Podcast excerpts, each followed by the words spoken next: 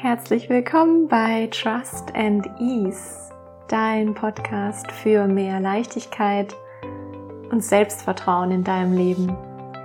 Deine Zeit verbringst du hier mit mir, Sabine, deine Begleiterin rund um die Themen Mindset, mentale Gesundheit und Persönlichkeitsentwicklung.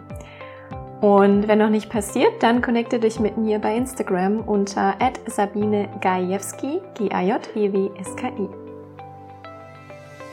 Heute steigen wir ein bisschen tiefer ein, nachdem ich dich letztes Mal schon eine Runde mit in mein Tagebuch genommen habe, erzähle ich dir heute ein bisschen mehr aus meiner Jugend und welche Dinge mich hier besonders geprägt haben. Und wenn du noch Themen hast aus deiner Vergangenheit, die dich bis heute nicht wirklich loslassen und bei denen du das Gefühl hast, dass sie dich immer noch begleiten, dann hör dir unbedingt die Folge bis zum Ende an.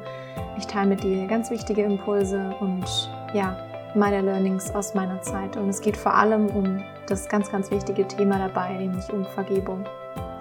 An dieser Stelle noch eine Triggerwarnung und zwar geht es in der Folge um die Themen Alkoholismus und Abhängigkeit. Ich wünsche dir ganz viel Spaß bei der Folge. Hallo! In der letzten Folge habe ich dir ein bisschen was über meinen ja, schulischen Ausbildungs- beruflichen Werdegang erzählt.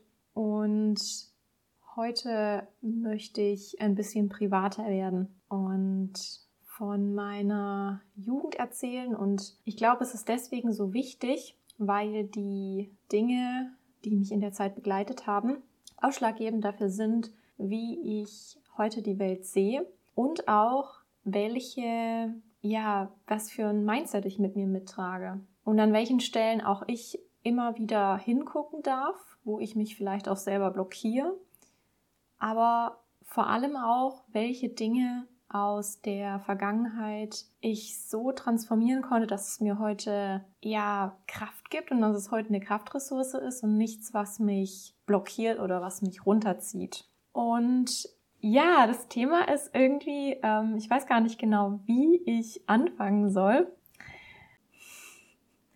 Es ist so komisch, weil man, man droppt es halt irgendwie nicht so random in einem Gespräch. Also unser Familienverhältnis war schwierig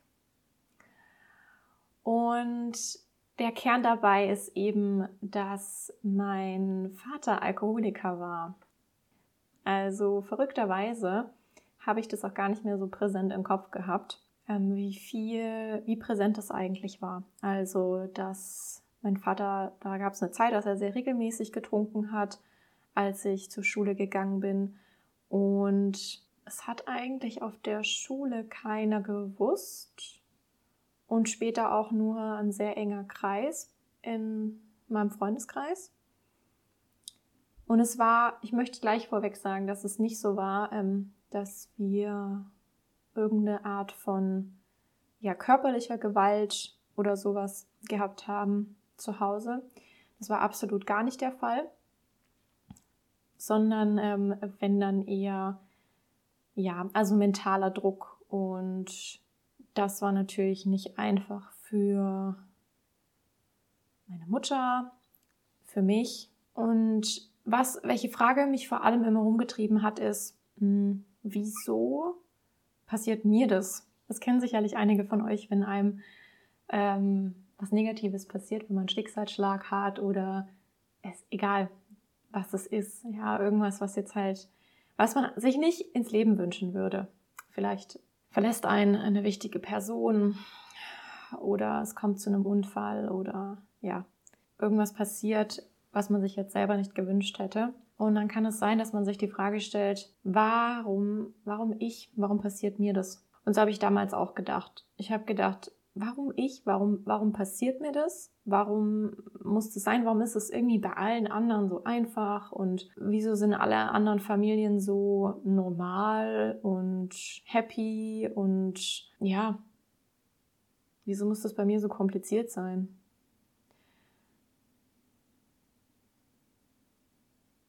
Das hat mich extrem runtergezogen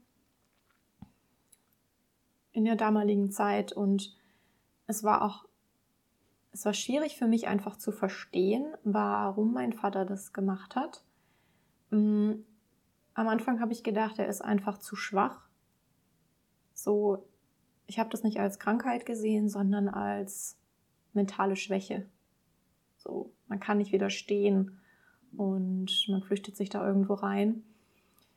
Und das ganze Thema ist super komplex und ich möchte da gar nicht so krass da reingehen, wenn es um die Themen ähm, ja, Abhängigkeit, Sucht geht. Da ist es ist eigentlich egal, um welche Sucht und welche Art von Abhängigkeit es sich handelt. Aber es ist dann einfach irgendwann eine Krankheit. Und ja, ich konnte damals nicht verstehen, warum das so sein musste und wollte es natürlich gerne anders haben. Ich wollte es leichter haben, ja.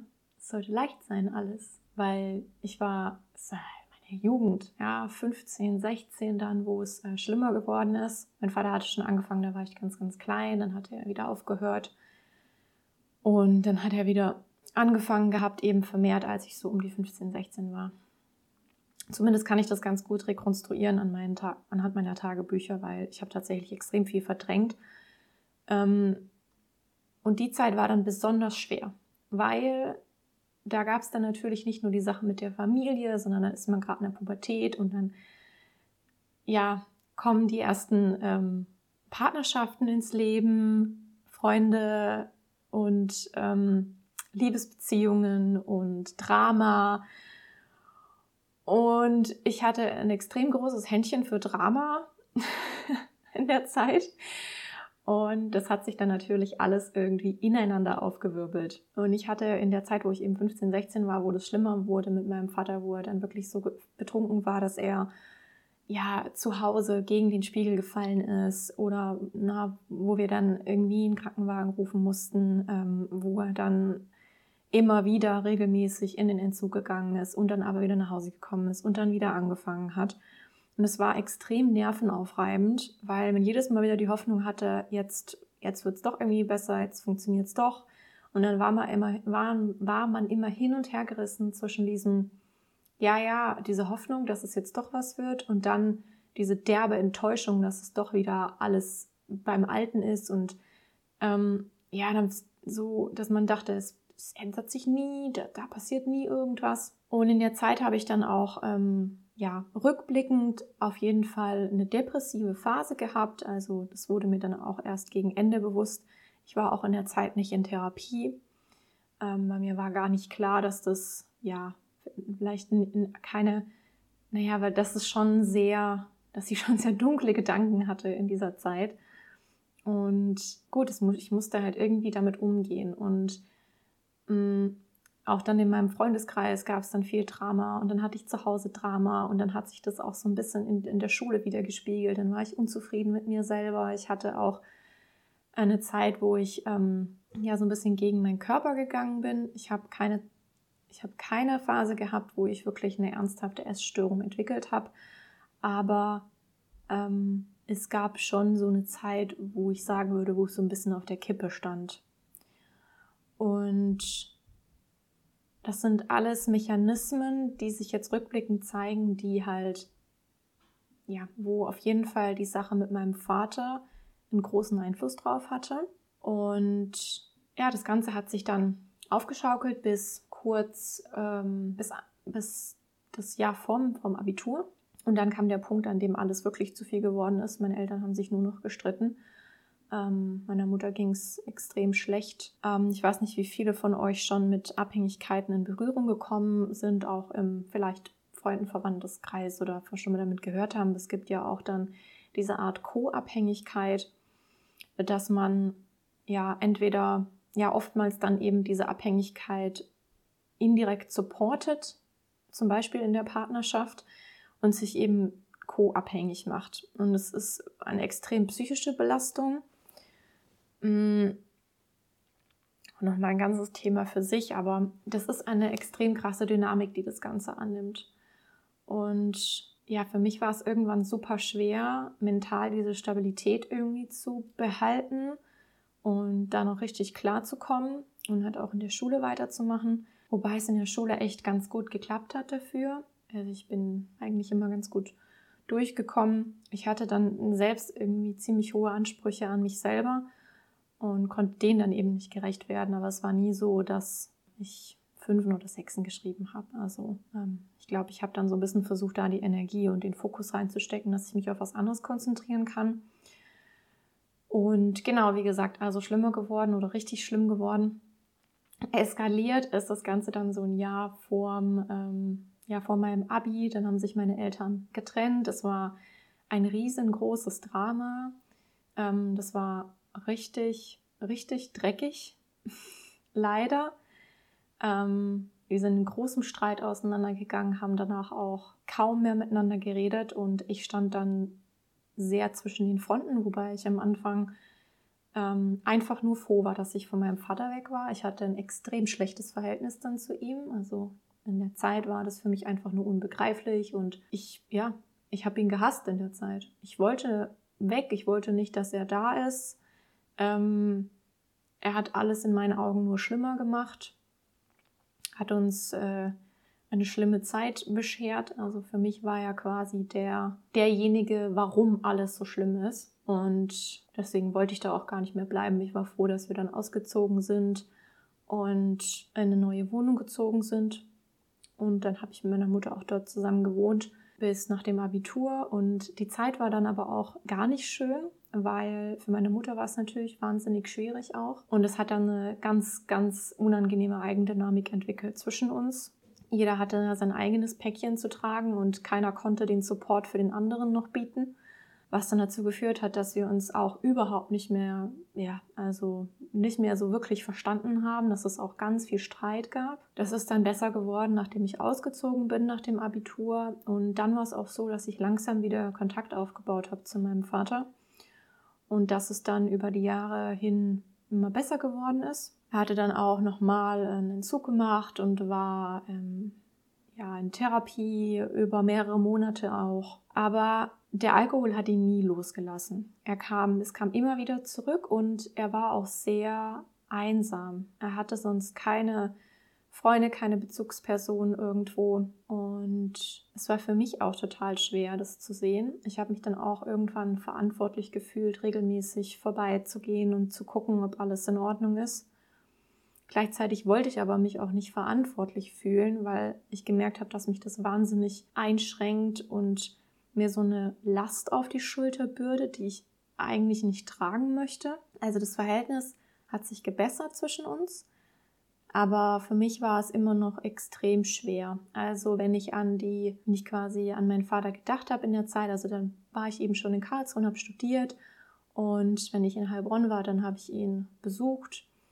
Es war nicht oft, es waren ähm, ja also zu den Feiertagen, Geburtstagen und ansonsten nicht so häufig. Also ja, weil, wie gesagt, das äh, Alkoholproblem war immer noch da und es gab ähm, für mich, ja, ich hatte irgendwann dann so ein ähm, so einen Mechanismus entwickelt, wie ich damit äh, am besten umgehen kann, weil immer wenn ich mich damit auseinandergesetzt oder konfrontiert habe, dann war mir das zu viel. Dann konnte ich damit nicht mehr umgehen. Mir ging es tagelang extrem schlecht. Das hat sich auf meine Psyche ähm, gelegt, wirklich wie so ein schwarzer Schleier, der immer wieder kam und mich eingehüllt hat.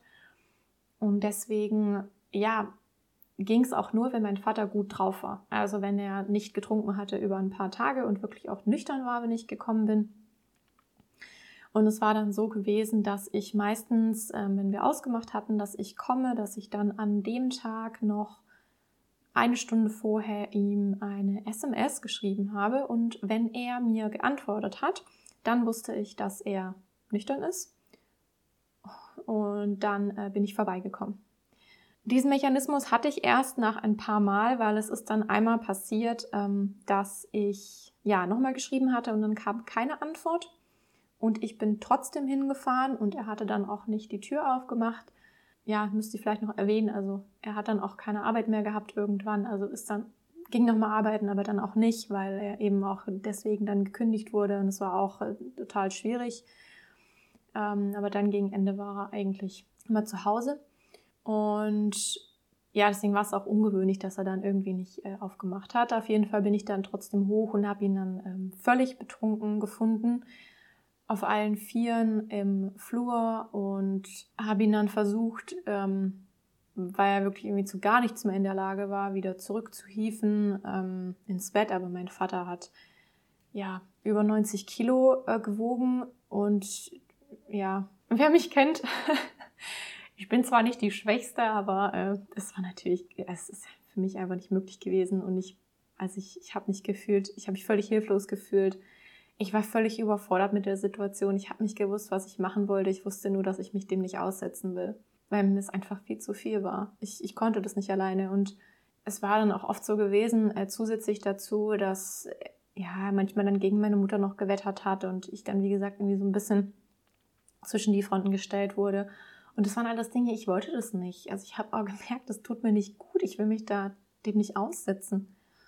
Und zum, ab diesem Zeitpunkt, wo das eben passiert ist, dass ich ihn ähm, dann nochmal so betrunken und unfähig ähm, gesehen habe, hat mir das damals äh, ja das Herz gebrochen. Ich bin völlig, völlig zerstört nach Hause gefahren und äh, war, glaube ich, die nächsten Tage einfach fertig und habe mich nur gefragt, wieso, wieso kann er sich denn nicht wegen mir zusammenreißen? Ich, ich war die einzige Person, die ihn noch besucht hat. Ich, ähm, ich wusste, dass ich ihm wichtig bin. Und, ähm, und genau deswegen ist es mir so schwer gefallen, weil ich mich gefragt habe, wenn ich ihm so wichtig bin als seine Tochter, wieso schafft er es nicht, dann einfach zwei fucking Tage einfach nichts zu trinken? Und das ging einfach nicht in meinen Kopf rein. Und deswegen immer wenn ich an ihn gedacht habe, kam halt diese Hilflosigkeit, diese Enttäuschung, diese Überforderung an Gefühlen hoch. Und ja, das war wie diese, wie diese dunkle Decke, von der ich schon öfter geredet habe. Und da ich da diese Regel aufgestellt habe, dass ich eben nicht mehr zu ihm gehe, wenn ähm, er mir nicht mehr zurückschreibt, war es dann am Ende so, dass wir uns, ja, dass es seltener geworden ist dass ich zu ihm gekommen bin. Und 2014 war dann so um Ostern rum, war das letzte Mal, dass ich dann bei ihm war. Und das gesamte Jahr bis eben Frühjahr 2015 war es so, dass ich ihn nicht mehr gesehen habe, weil es eben jedes Mal so gewesen ist, selbst an Weihnachten, dass er mir nicht mehr zurückgeschrieben hat. Und da ich meine Regel hatte, dass ich da nicht hingehe, weil ich mir das emotional nicht nicht zumuten konnte, habe ich ihn eben nicht mehr gesehen, bis er dann ähm, 2015 gestorben ist. Und tatsächlich habe ich dann im Nachhinein gedacht, hat es wahrscheinlich sogar so sein sollen und war es besser so, weil als ich ihn noch gesehen habe 2014 sah er gut aus und war gut drauf und wir haben uns gut verstanden. Und ich glaube, dass er extrem abgebaut hat in diesem letzten Jahr und für alle, die sich jetzt fragen, an was er gestorben ist, ähm, sehr wahrscheinlich an den Folgen des Alkoholkonsums. Ja, also ich werde jetzt hier nicht näher ins Detail gehen, ähm, wie das damals war, weil es könnte wahrscheinlich einige triggern. Das möchte ich jetzt hier nicht.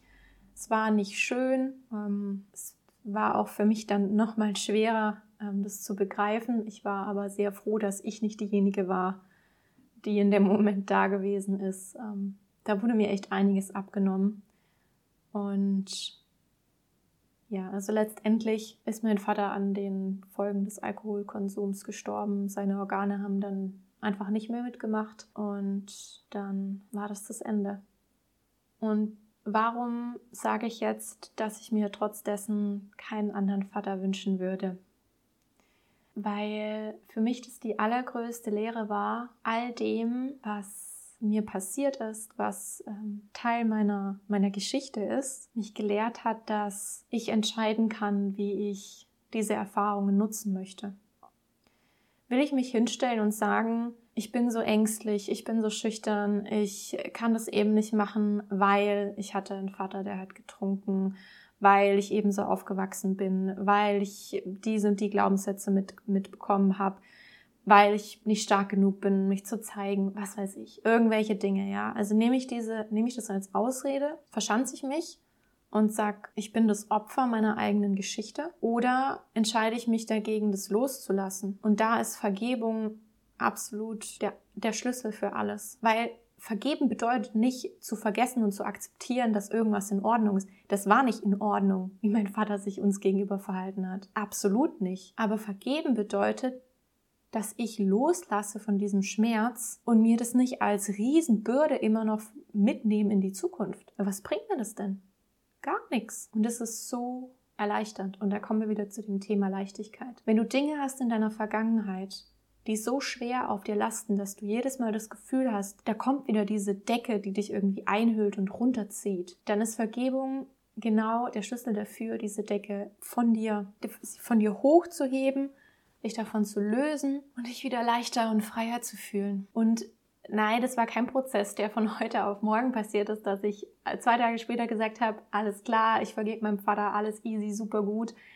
Ähm, das hat dann auch ganz schön in dem Moment habe ich das überhaupt nicht gedacht. Ich habe äh, damals dann die, ja, ich habe noch ähm, einiges geerbt, auch einiges an Schulden geerbt, aber auch äh, positive Dinge geerbt. Aber es war für mich in dem Moment, ich war mitten im Studium, ich hatte überhaupt keine Ahnung, was ich anstellen soll. Ich war völlig überfordert mit der Situation. Ich war die einzige Erbin, ich war die einzige, die sich auch um alles gekümmert hat.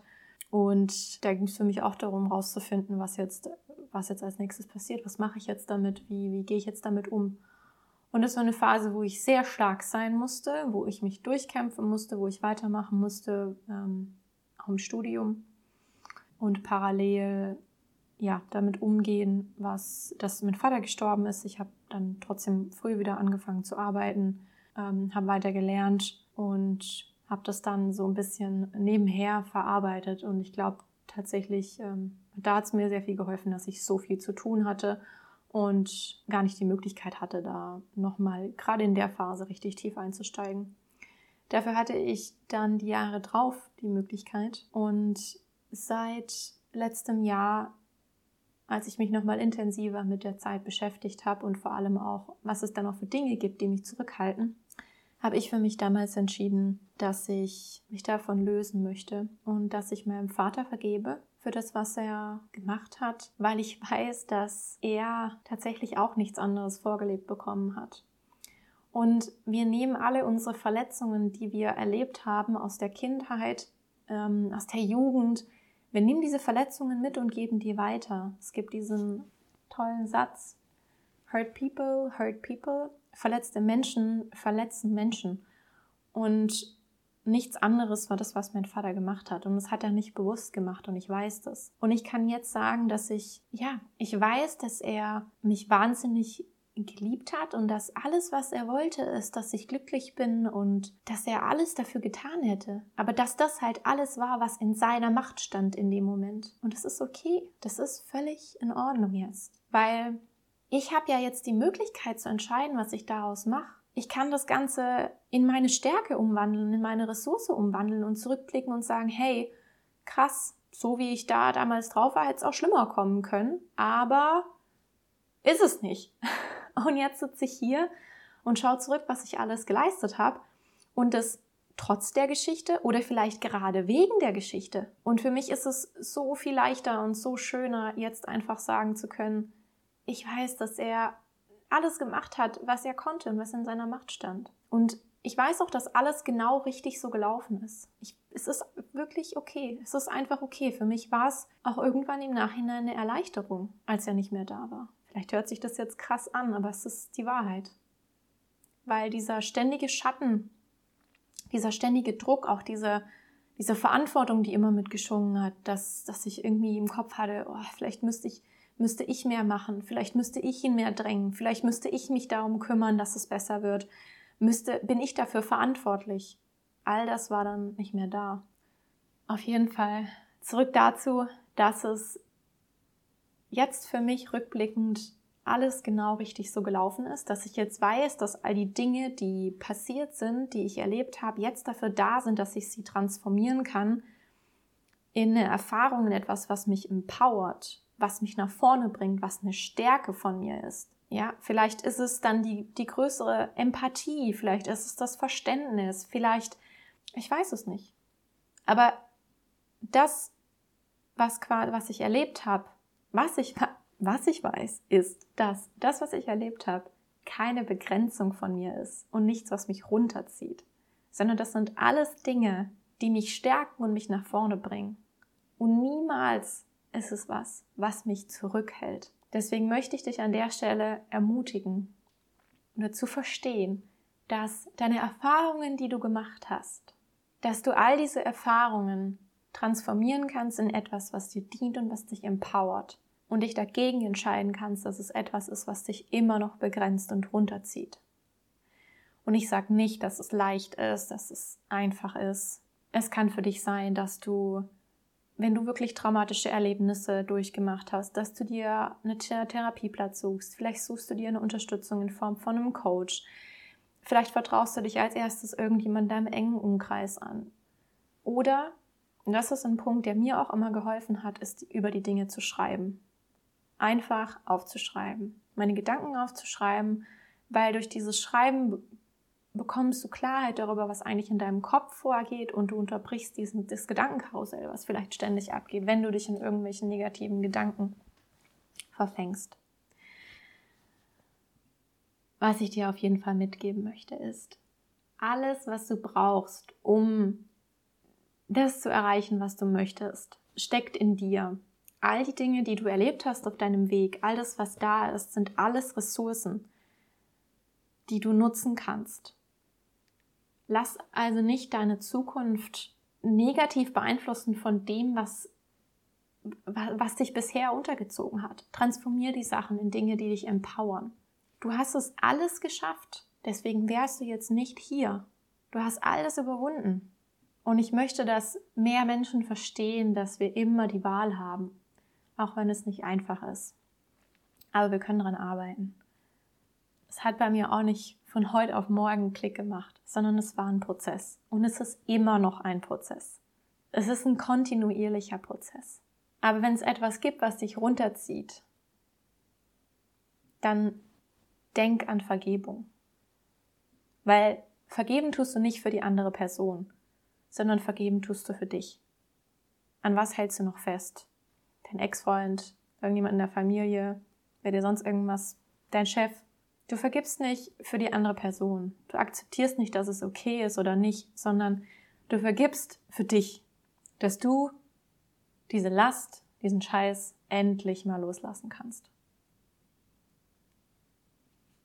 Und du entscheidest dich gegen diese Schwere und für die Leichtigkeit.